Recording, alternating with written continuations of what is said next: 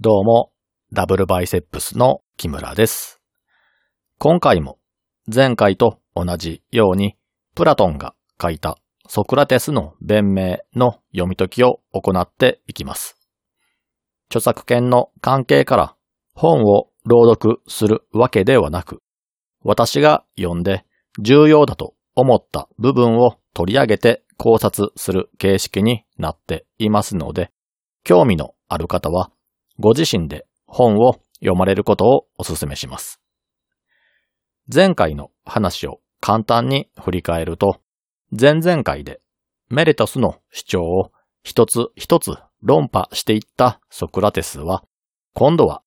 実際に判決を下す裁判官たちに対して物申し始めます。人はその役割によって態度が変わったりするものです。使用人の態度と王様の態度は大きく違いますし、お金を持たない貧乏な者がある日大金を手に入れて大金持ちになったとすれば、それによって態度も変わります。今回の作品の舞台になっている裁判の場では、一番の権力を与えられている人々は裁判官ということになります。この裁判官の仕事は、訴えた者と訴えられた者の双方の意見を聞き、その事実関係だけに注目して正しい判決を下すことです。にもかかわらず、そのような態度で裁判官の仕事を行う者は非常に少ないのでしょう。先ほども言いましたが、多くの人は自分の与えられた役割が大きければ大きいほどに自分自身の態度も増長させていきます。その裁判の場で一番の権力を持ち、被告人の運命を自由に決められるという役割を与えられた者は、権限の大きさを自分の力だと錯覚してしまい、その立場によってしまうものも少なくありません。しかし、ソクラテスに言わせるのならば、そんな人間こそが恥ずべき人間ということになります。繰り返しになりますが、裁判官の仕事は正しい判決を下すことです。裁判というのは他人の行為の善悪を決めるものなので、不正は絶対に許されません。なぜなら、裁判所こそが秩序を守る最後の砦で、ここの信用が揺らいでしまえば、国の秩序が崩壊してしまうからです。裁判官は、それほどの重責を負っている職業なので、その立場を利用して、有罪になりたくなければ、泣き叫んで懇願しろ、といった態度で被告と接し、相手がそれに従わないと有罪にするといったことは許されません。逆に、どう考えても有罪なのに、被告が反省している態度を演じたり、買収を持ちかけられたことによって無罪になってしまえば、裁判官たちの失態によって犯罪者が世に放たれてしまいます。犯罪を犯した者が裁判官の不正によって解き放されてしまうというのは絶対にあってはならないことで、そんなことが起これば秩序は崩壊してしまいます。にもかかわらず、裁判の場では少なからず、これらの不正行為が行われています。それはなぜかといえば、多くの人たちが死ぬのが怖いからです。有罪となって死刑になるぐらいなら、プライドを捨てて泣き叫んで懇願し、無罪を勝ち取りたい。たとえ自分が本当に罪を犯していないとしても、反省した態度を取ることで裁判官に対する印象が良くなり、無罪になりやすいのであればそうする。そういうものが多いため、裁判官は増長し、自分が偉い存在だと錯覚して、その権力を無自覚のうちに振るってしまいます。ソクラテスは、その状態を裁判官に自覚させた上で、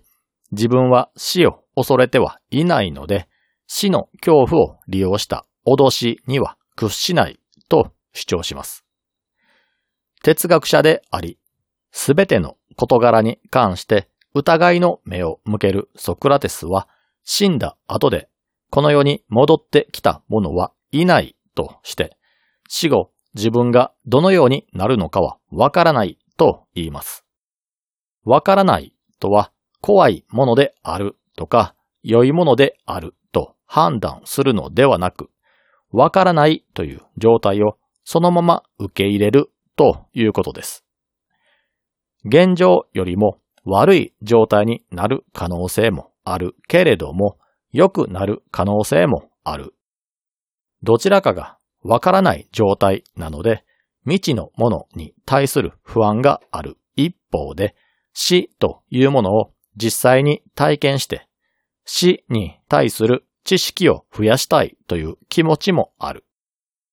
普通の人間なら不安の方が勝つのかもしれませんが、ソクラティスのような性格の場合は知らないものに対する好奇心の方が勝るため、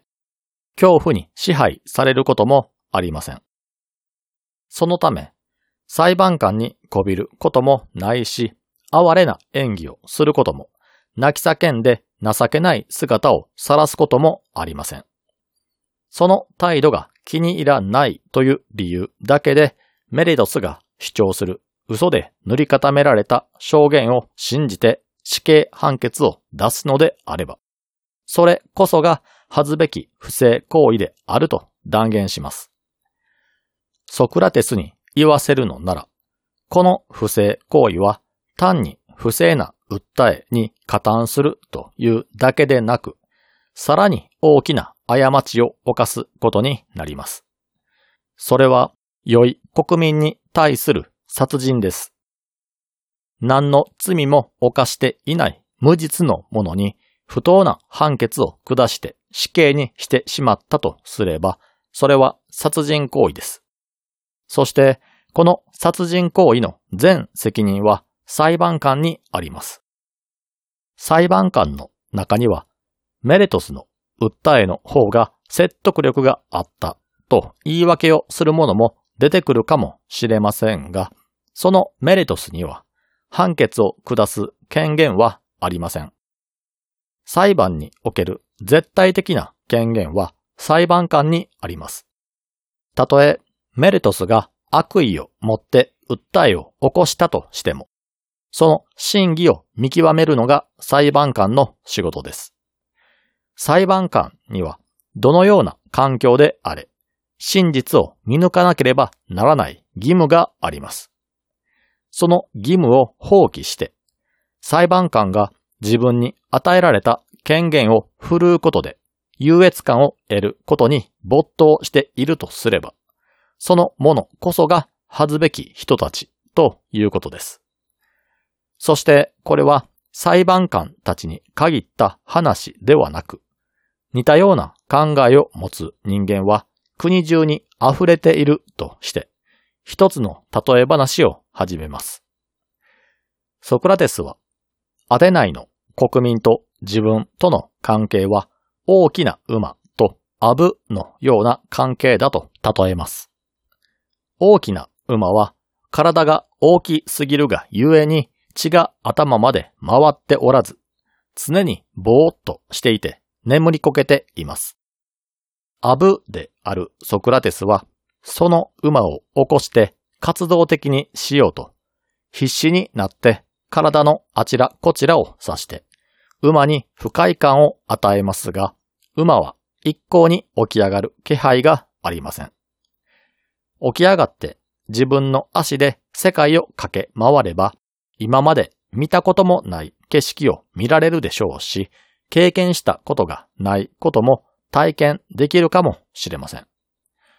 せっかくこの世に生まれて自由に振る舞えるのだから、この機会に見聞を広めれば良いのに、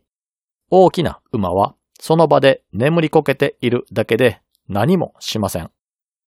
それどころか起こそうと必死になって体のあちらこちらを刺して不快感を与えてくるアブを足で払ったり寝返りを打ったりして殺そうとしてきます。もし馬がアブを殺すことに成功した場合は誰も起こす者はいなくなるため馬は永遠に眠り続けることができるでしょう。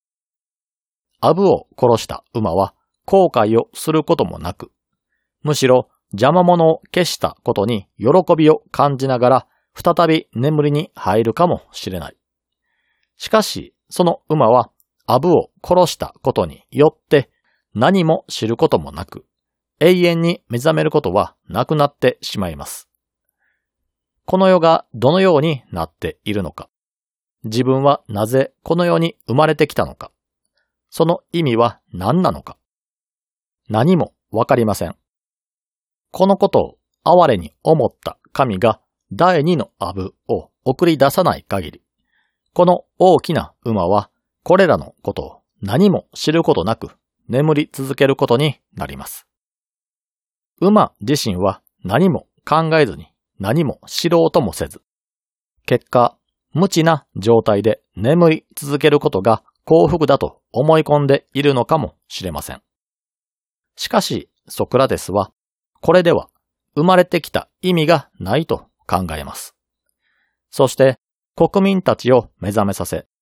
国民それぞれが世の中のことを研究できるようになるためにも、世界を駆け回る方が良いことだと思っているから必死になって馬の目を覚まそうとしているわけです。つまり、ソクラテスは自分が受けた、ソクラテスがこの国で一番賢いという信託を自分だけが無知であることを自覚している状態。つまりは目が覚めている状態だと受け取ったわけです。それだけでなく、わざわざ名指しで指名されたということは、自分には大きな役割が与えられたと認識しました。それが国民の目を覚まさせることです。国の大部分の人間は自分が無知であることを知らないだけでなく、自分は物事を理解していると思い込んでいる状態です。つまり、眠りながら現実離れをした夢を見ている状態なんですが、その状態には何の意味もありません。眠りながら見ている夢の中では、国民たちは自分たちが何でも知っていて何でもできるスーパーマンだと思い込んでいますが、それは幻想でしかなく、目が覚めれば、無知で何もできないちっぽけな自分を自覚させられてしまいます。国民たちは残酷な現実を受け入れたくないがために夢の世界に逃げ込み、そこから引きずり出そうとする存在を非難しているわけですが、先ほども言いましたが、その行為そのものに意味はありません。人類が本当の意味で進歩しようと思えば、都合の良い夢の世界から抜け出して、自分が何者でもなく、無知で何もできないものだと自覚した上で自分自身や宇宙を解明するために地道な努力をしていくほかありません。その先に自分の存在理由や生まれてきた理由、幸福へとたどり着く道があると考え、国民をその方向へと導く活動をしていたと主張します。また、ソクラテスはその活動を通して国民から一切の報酬は得ていないと断言します。これはメレトスの態度を見ればすぐにわかります。これまでの流れを振り返ると、メレトスはソクラテス憎しという思いから嘘で塗り固めた主張によってソクラテスを死刑にしようと企んでいます。そのような人物であれば、自分に有利な証言をする者を証人として用意するはずでしょう。例えば、ソクラテスから教えを受けて彼に多額のお金を支払ったという人物を法廷に連れてくれば、かなりの説得力を持って証言が受け入れられるはずです。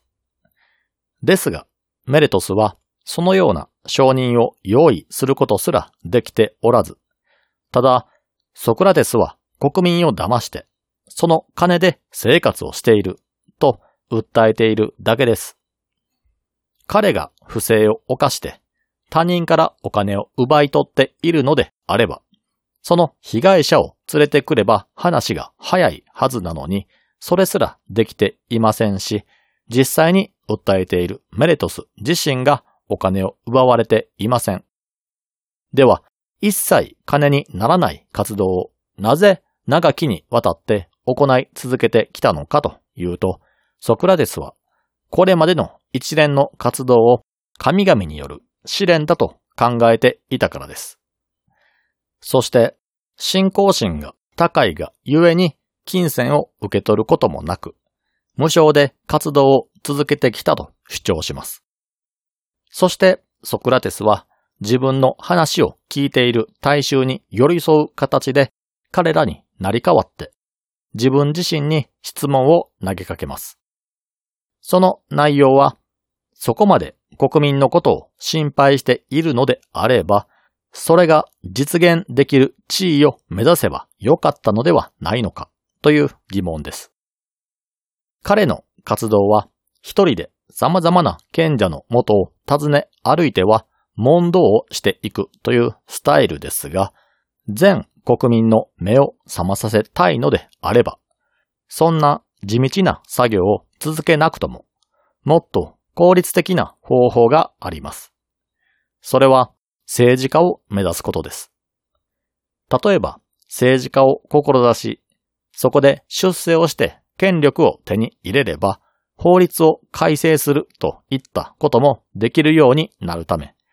より手っ取り早く国民の意識を変えることができるかもしれません。当時のアテナイは政治家はくじ引きによる抽選制でしたが、ペリクレスのように将軍を目指せばくじ引きのような運ではなく、実力で政治のトップに立つことができます。ソクラテスが今まで主張してきたことが本当で、彼の望みは神の意志に従って国民を良い方向へと導くことであるとするのならば、政治家になって発言力を高めることが一番の近道になります。ですが、ソクラテスはこの方法を否定します。まず、第一の理由としては、彼には小さな頃から断るごとにある声が聞こえてくるそうです。その声が聞こえてくるには条件があり、自分が悪い道に踏み込みそうになると、どこからともなく声が聞こえてきて、ソクラテスに対して警告してくるそうです。この声は、神々からの声なのか、それとも統合失調症的な幻聴なのかはわかりませんが、何らかの判断を下そうとする際、間違った道に進もうとすると声が聞こえてきて、正しい道に導いてくれたそうです。ソクラテスはこの場で初めてこの話をしたわけではないようなので、この話は世間にもある程度は広まっていたようです。これを利用しようとしたのがメレトスで、彼は巫女でもないソクラテスが何らかの声を聞き、その声に耳を傾ける形で行動を決めていることを国が定めていない神々を信仰しているとして訴えたと指摘します。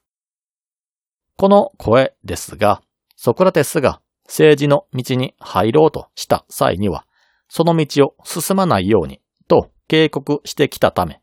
政治の道に入ることをやめたと主張します。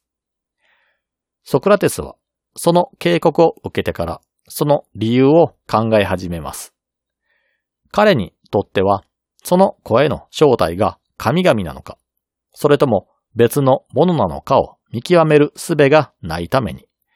得体の知れない声が聞こえてきたからと言って、その声を盲信するわけにはいきません。その声の主張は正しいのかを吟味した上で納得した時のみ従うと決めていたんでしょう。結果としてソクラテスは謎の声の主張が正しいとして、それを受け入れて行動に反映させますが、その理由が二つ目の理由となります。それは政治の世界に足を踏み入れた者は、自分の信念を全うする前に死んでしまうからです。誤解しないでほしいのは、ソクラテスは死ぬのが嫌だから政治の世界に入らないのではありません。信念が全うできないからです。彼は自ら政治家の道を志したことはありませんが、過去に一度政治家の地位を与えられたことはありました。アテナイはペロポネソス戦争でスパルタに占領されて、一時的に民主制から30人の代表が統治する30人選手制に切り替わります。結果としては、この制度は1年で崩壊して、再び民主制に変わるのですが、その30人選手制時代に彼は政治家として任命されて仕事を割り当てられています。政治家になるというのはソクラテスの意思には反することですが、彼はそれ以上に秩序を重んじる人間なので、システムの上層部から下された命令には基本的には従おうとするため、割り当てられた仕事に従事することになりました。その経験の中で一度、ある出来事への処罰で揉めて、多くの同業者から恨まれる事件があったそうで、その経験を話し始めます。その出来事とは、ある戦争の後処理の問題です。アテナイは海軍国家で海の上での戦闘も多かったのですが、その戦闘で兵士やその死体が海に落ちた際には、可能な限り引き上げなければならないという法律がありました。